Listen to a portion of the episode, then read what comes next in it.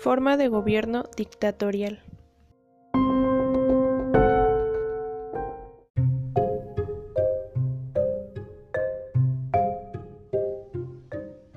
La forma de gobierno dictatorial o dictadura es una forma de gobierno en la que un solo individuo tiene el poder absoluto sobre el Estado.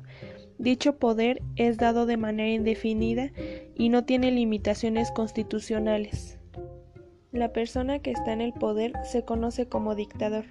La palabra dictador proviene del latín dictator, que era un juez de la antigua Roma que era designado temporalmente, investido de poder absoluto. Este poder solo se designaba durante un cierto tiempo. El tiempo podría variar entre seis meses o más según la, la decisión del pueblo romano. La dictadura se caracteriza por tener un poder político ilimitado, porque la población pierde sus derechos constitucionales y derechos humanos. También se caracteriza porque no tiene una división de poderes. La soberanía y el Estado de Derecho se pierden por completo.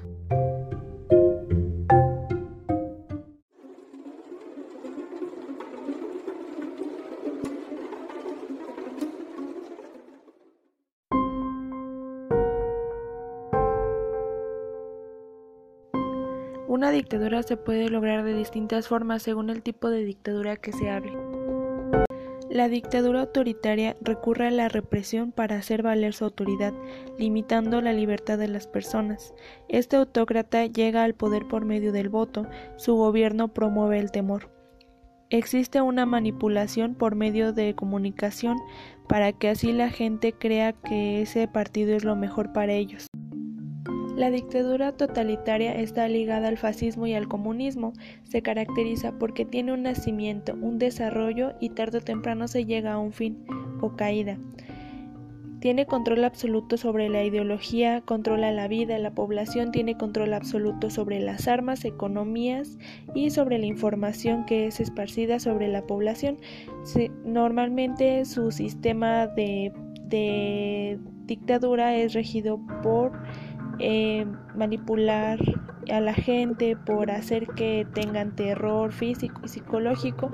Se utiliza también la tortura y también hay una manipulación dentro de la policía y lo militar. La dictadura militar es caracterizada por ser una toma de poder en una revuelta, destituyendo el gobierno elegido.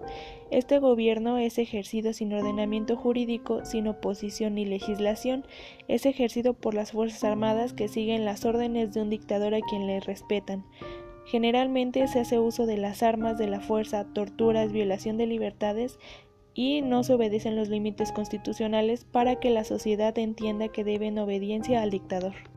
La dictadura constitucional es caracterizada porque cualquier civil que gane las elecciones y se convierte en presidente puede convertir su gobierno a una dictadura con apoyo de las Fuerzas Armadas. La dictadura teocrática es conocida por ser de carácter religioso o divino, donde estas mismas son las que rigen las leyes.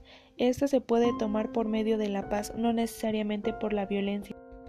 La dictadura de monarquía tribal es un concepto postcolonial instalado desde el Golfo Pérsico hasta el norte de África. Esta se caracteriza porque una familia perpetúa el poder mediante la fuerza o engaño. Actualmente se pensaría que las dictaduras ya no existen, pero la realidad es que aún se cuenta con un sistema de gobierno dictatorial en 32 países. Esto representa el 28% de la población mundial. Dentro de estas encontramos dictaduras de monarquías absolutas monopolizadas por familias en Arabia Saudita, dictaduras hereditarias en Corea del Norte, dictaduras militares Tailandia y Mauritania, dictaduras civiles. Bielorrusia es el único país europeo sometido a este tipo de dictadura. Repúblicas socialistas de partido único como Cuba, democracias fallidas como Venezuela, Somalia o Libia.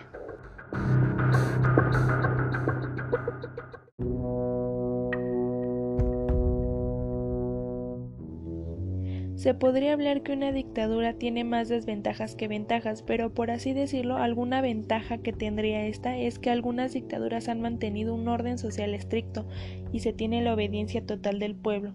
Las desventajas serían que no existe una libertad de expresión o si ésta existe es muy limitada.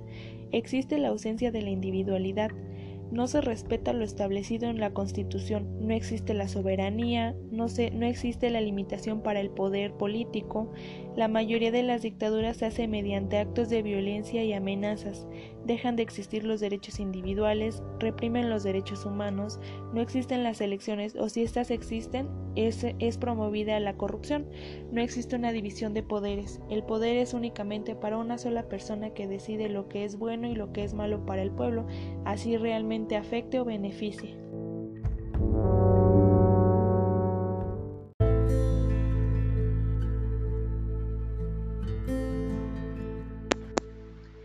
En México existió un gobierno dictatorial con Antonio López de Santana en el año 1855 cuando él tomó el poder. Gobernó once veces. En uno de sus gobiernos promulgó la ley de Lares, que impide la libertad de prensa. Promulgó la leva, que es el reclutamiento forzoso y obligatorio. Obligó también a viajar con pasaporte a todos los mexicanos dentro del país para así reconocerlos más fácil. Desterró y encarceló a los liberales. En su último mandato tomó un cargo dictatorial. Surgieron problemas económicos, por lo cual propuso impuestos que exigió, pero como nadie le pagó entró en conflicto, por lo cual tuvo que vender parte del territorio mexicano. Se caracterizó su gobierno por ser mayormente una dictadura, lo cual trajo más repercusiones que beneficios a México en esa época.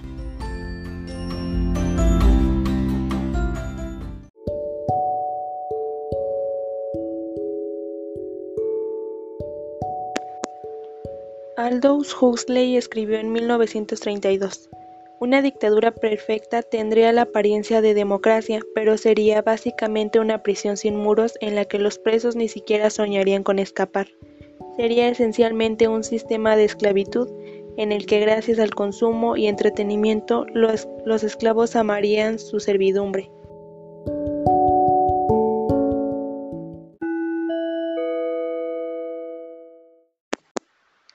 Mi nombre es Naomi Estefanía Reyes Ramírez, soy del segundo cuatrimestre de la carrera de Derecho.